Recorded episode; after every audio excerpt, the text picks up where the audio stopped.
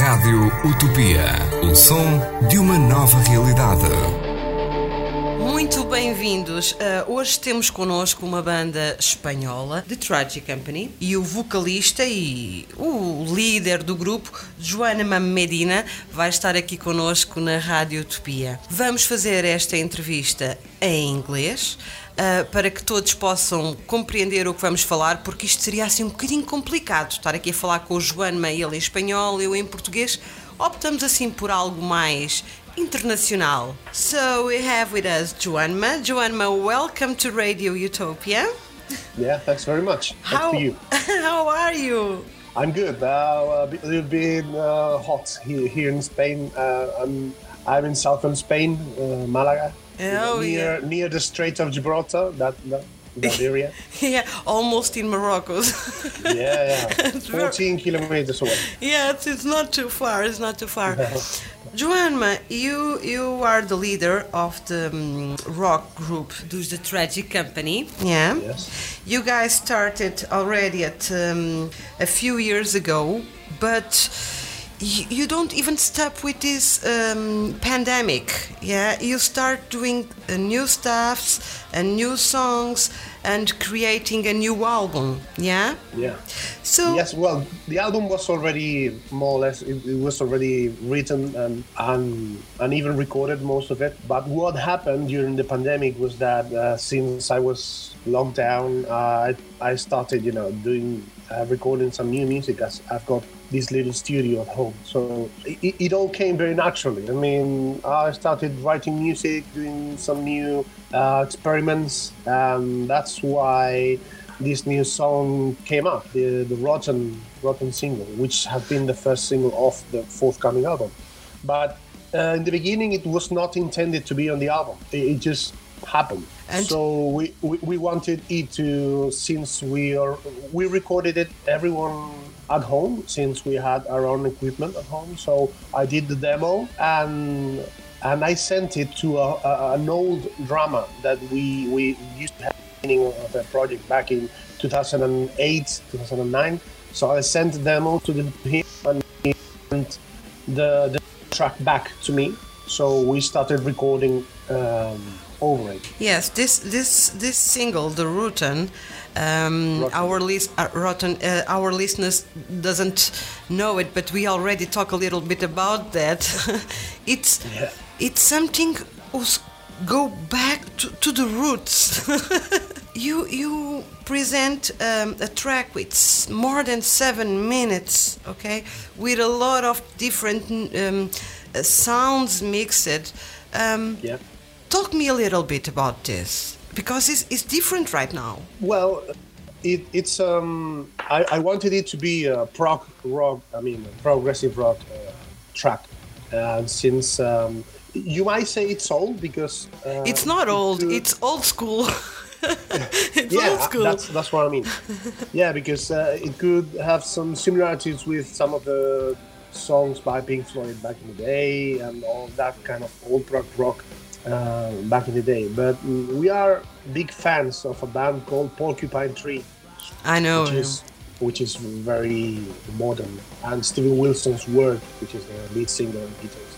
Uh, so the band Porcupine Tree is no more. The band is split, and Steven Wilson kept on going as a solo project. So we are uh, big, big fans. So I wanted to to do something more in the style of Steven Wilson. That's why, um, and that that's how it happened. I mean, I, I wanted it to be long, so I started working with uh, riffs, and and it was, I think it was obvious that it was going to, um, the lyrics were going to be about the, the pandemic yeah, you almost talk. the virus. Yeah. You almost telling a story. Yeah. Yeah, yeah. I mean, it's it's it's about someone is stuck at home and and and, and he is like pretty sure that the, the the the disease is going to kill him and that he's got some issues with his family that are not solved and that is not not um, getting on very well with his, with his brother and, and, and his mother is far away. So uh, so he try he thinks about it and and you know he ends up uh, fixing It's it's it's almost um, your way to put out all your ghosts in this in this time of pandemic. Yeah. Yeah, yeah. I mean, I'm, I'm pretty sure that many bands have done similar things, but this was this was our the way we wanted it to do to, to be. You know, it, it's obvious that you're you're stuck in, at home uh, in this mm, unusual situation that we've never been before, um, and things come up. You know, the music and lyrics and, and feelings come up, and um, and that's how I wanted to you know, to, To to express. about. Yeah. Tell me, uh, Joan, um, how is right now the music industry uh, in Spain? We know in Portugal is everything shut down. Yeah. I- um, you live from music. Yeah. And Yeah. how do you? What do you feel with all of this? You already feel some um, come back, or everything is everybody is afraid. Yeah, um, it's it's also difficult. I mean, right now things are looking terrible, to be honest. Um, and uh, recently, there, there's been an, a, a new mandatory law by, by the government, by the Spanish government, shutting down all live concerts, um, all uh, nightlife, basically. So there's no way that anybody can go and do a gig or play live. And this is, uh, uh, we don't know when when's this going to be over. So it's it's it's terrifying, especially for people who who work in this uh, Industry. In this, you know, in this industry. Yeah, I myself, uh, I work in this uh, record label, but we also do um, concert production, and events, uh, festivals, and we work with artists and, and so on. So we are pretty much in a, in a in a bad situation now. We we're doing some some work in Sevilla with this flamenco thing, but in general, uh, this is like an exception. In general, things are pretty pretty bad right now for, for the industry. The, the traffic jam was was growing in the in the um, in the rock panorama um, in in Spain. It was growing in the last years, and I I, I imagine you all of your concerts was shut down. Yeah, actually, we, we, we the, first shutdown of the country uh, happened in on March 13th of uh, 2020, and we we had a gig that very same day. Oh God! yeah, it was we, obviously we couldn't we couldn't do it. It's uh, it's very frustrating because we, we, we cannot do anything.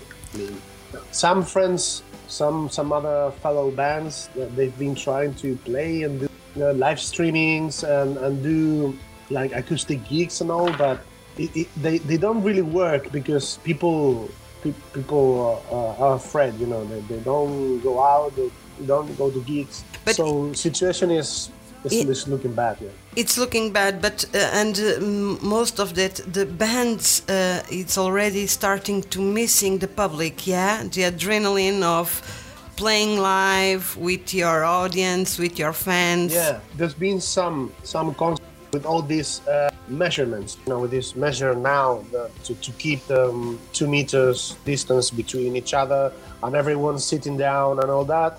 But it, it's not the same, obviously. I mean, it's something because you can actually play for a, for a, for a living audience, but but it's not the same since mm, you know that what's about rock? Rock is about Yeah, the- audience, rock audience about you know bouncing do a poke. And yeah. I think I think this could work for a classic orchestra, but for a rock band, it's it's weird. yeah. it's, it's very weird, yeah. So yeah, a friend a friend of ours uh, played uh, last week in, in a bull ring, which is a huge, um, and they had everyone. It's, it's a punk band. It's a punk rock band. So Oh. imagine everyone was sitting down, two meters between each other. It's weird. It's like it's weird. very very weird for for a punk rock band. Imagine, yeah. Yeah, it's it's completely weird, but in the middle of everything, um, the Tragic Company don't give up for of all, and it's working, producing the new album. Yeah. You Exactly, you yeah. go, you're gonna release them in December. It's gonna be Yes. the Christmas uh, present. Yes, exactly. That's the point. It's gonna be a great, great Christmas present. And you already Hopefully. and you already have another single, "Without Yes. You." That was intended to be the first act, the first single actually, but since we had the rotten one, uh, we just moved into the to, to the to be the second single of the album. Um, and there will be another one in October, the third one, and a fourth one in in in December that will come out at the same time of the of, Oh. that will come up with, with the album. So yeah, so the third one will be uh, another rock one, uh, heavy rock one, and uh, and the one in December will be a ballad. Be Oh God, I love Oh, rock yeah. ballads. You know, I think the best ballads in the world are rock. Of, of course. of course, So yeah. yeah.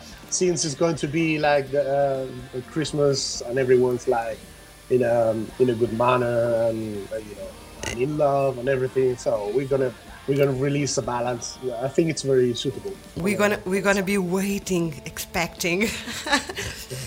Joan, you are an experienced musician. You have a lot of years working in this industry. You're gonna release this album in December. Yes. What are you um, thinking about to do? You you have something um, already. Uh, think some party, some gig, some concert for releasing the album, or you are just seeing what's going on with all of this? Yeah, we we expect that situation by the beginning of the next year will be better, so that we can do some gigs, at least small ones or acoustic ones. I don't know, some kind of live event that we can um, do to promote the album. The thing is that we were thinking about canceling it or maybe postpone it for later, even later on. But you know, um, these songs are already like two, three years old since uh, we wrote it, since we wrote them. So the songs have all have already have also an, uh, an expiring date. You know, it's it's like um, when when you go out and play them, they will probably be like for us like three, four years old. So they're they're already old for us. Not for people that they have not um, uh, listened to them ever, but. Um, but that will be old material already for us. Yeah, you are already So- thinking in new stuff. Yeah. So the thing is that we want to release to release the songs because they've already been uh, in the drawer for for at least one year. So and, and, you know, music has a expiring date. So we want to release them, whatever happens, because we've been postponing things for for too long already. So we want to release it.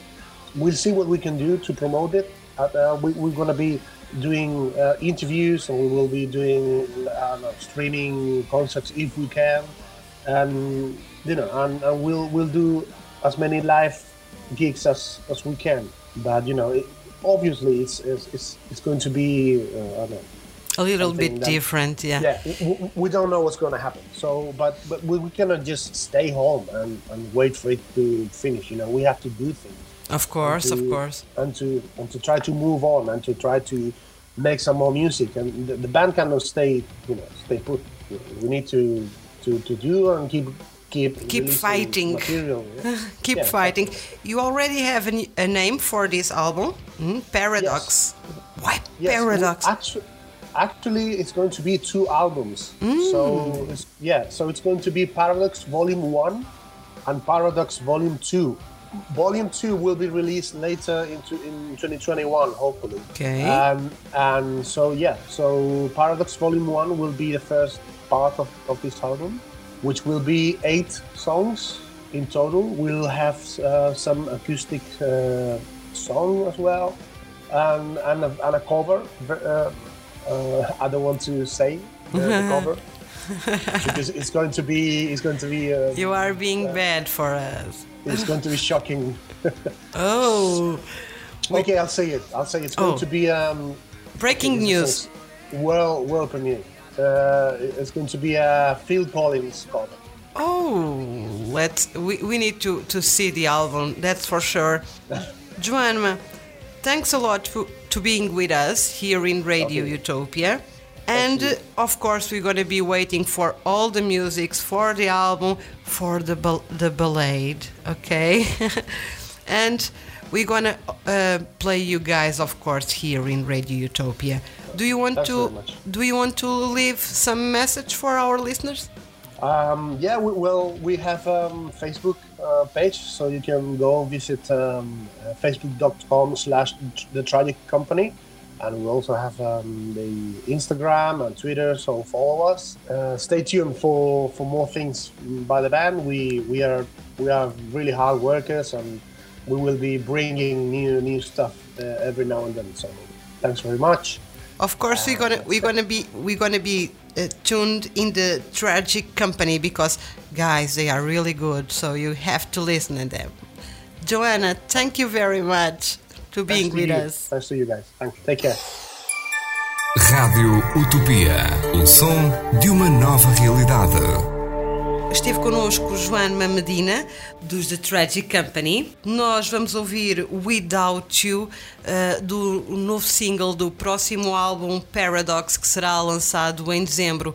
Já sabem, podem ouvir The Tragic Company na Rádio Utopia. Rádio Utopia.